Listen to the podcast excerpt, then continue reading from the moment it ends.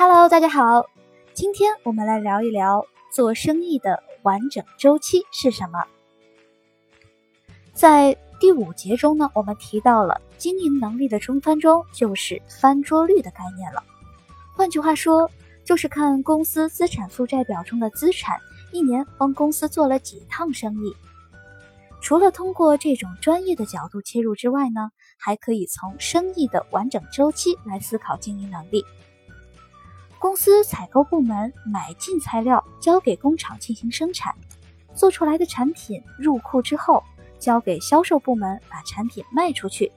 最后再从客户的手上收到贷款，这一连串的过程就叫做生意的完整周期。为了让大家清楚的了解做生意的完整周期呢，我们将这一连串的过程画成图表，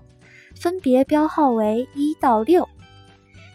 表示购料，第二表示生产，第三表示存仓，第四表示付钱给供应商，第五表示销售，第六表示收到贷款。如果您注意看的话，就能够发现，一到五的过程其实就是存货周转天数，而五到六也就是销售到收到贷款，就是应收账款的周转天数了。那么，从购料到收到贷款，这一整个的过程就是做生意的完整周期了，不断重复，周而复始。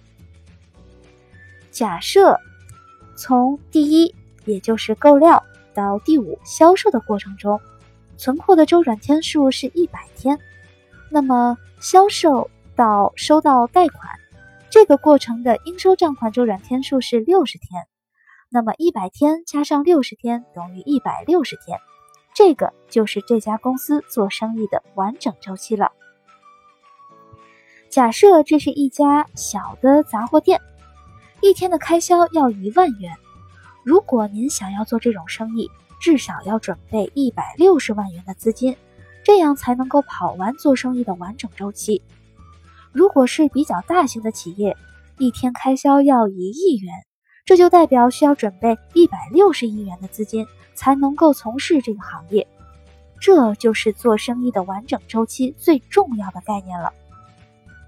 除了用自己的钱之外呢，您还可以用别人的钱，这叫做借力使力。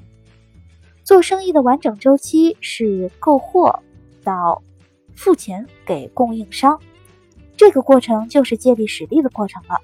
换句话说。就是应付账款的周转天数，运用供货商的钱来做生意。应付账款的概念就像应收账款一样，请回想一下，应付账款出现在资产负债表的什么地方呢？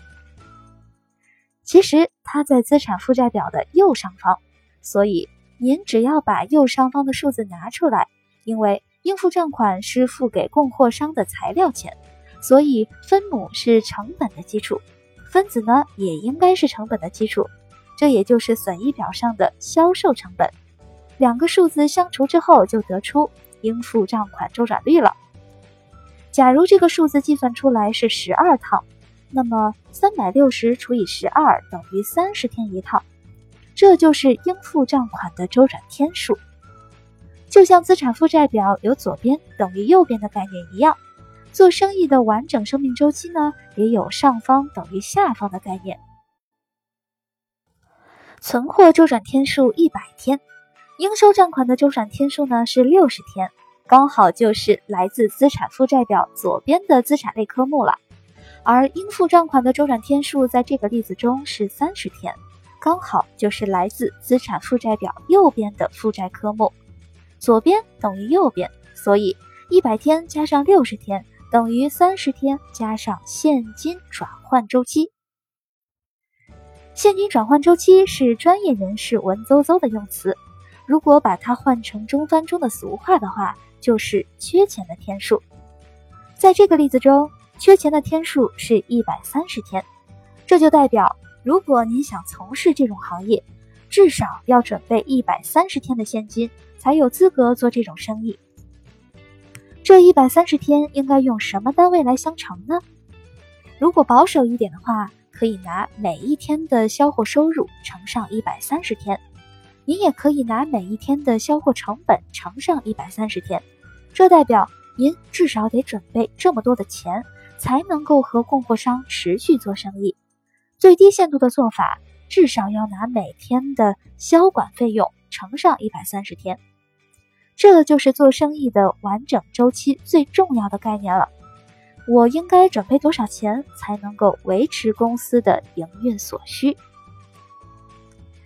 接下来，我们再来做一些简单的运用。第一，如果您做生意都是以现金进行交易的话，请问您做生意的完整周期会从一百六十天变成几天呢？答案是一百天，因为应收账款周转天数变为零，所以做生意的完整生命周期变成了一百天。应收账款的周转天数如果是三十天的话。那么您做生意至少要准备七十天的钱，这就是缺钱的天数。第二，如果您是老板，如何用最少的钱来做生意呢？其实很简单，首先您可以缩短应收账款的周转天数，另外要把付给供货商的应付账款的周期拉长，这样就可以用比较少的钱来经营您的事业了。这叫做快收慢付。应收账款快快收回，应付账款慢慢支付。第三，如果往左边移，就代表对供货商特别好，等于亏待了自己的公司；往右边移呢，就代表借力使力，运用供货商的钱。但如果这个三角形往右面移的太多，例如与任何的供货商合作的时候，您都要求应付账款的条件是月结三百六十天。这样的条款是很难找到供货商的，所以实际上呢，采用配合原则，应收账款是我们卖货给客户之后，客户要给我们的钱，所以只要在应付账款的周期天数上，尽量向供货商争取到跟客户给我们的天数一样的时间就可以了，这样两者就可以相互抵消了。那通过上述的例子呢，应收账款的周转天数解决了，应付账款的周转天数问题也解决了，现在就剩下管理好自己的存货了，这叫做存货的周转天数。请思考一下，该如何缩短公司的存货在库天数，让公司的生意周期变短呢？我这里有三个建议。第一的做法就是要实时的生产。或者说是接单生产，通过这两种方式，我们能够有效的减少公司做生意的完整周期中所需要用到的存货资金。第二，在公司经营周期的初期，没有充足现金的时候，可以采用来料加工的模式，这也是一般的中小型企业在初始运营的过程中最常采用的生意模式了。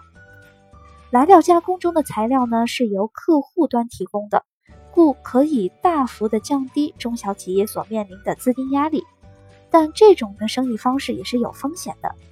来料加工的企业只能赚到加工费，附加的成本比较低，所以较容易被其他的竞争者取代。因为买方总是希望自己要付的加工费越低越好了。第三。我们可以改变存货的采购频率，例如单价比较低的原物料或者存货，可以一次性的下单。这么做就是为了取得经济规模，降低材料的进货成本。但是，如果是高单价的原物料，则是要采用相反的方式，因为高单价的原物料如果没有妥善的运用，企业经营的资金就会压在这些高价的存货上，所以。针对高单价的原物料来说，通常应该采用少量多次的采购方法，来将库存的水平降到最低，减少公司资金的积压。那为了让大家更好的了解做生意的完整周期，我们再次拿来之前六家公司的财务报表再进行分析，以便了解各家公司做生意的完整周期大约需要多少天。通过数据，我们可以很清楚的看到，做生意完整周期最短的是开市客的三十四天，接下来是沃尔玛的四十九天，这也刚好符合流通产业产品流通快速的特性，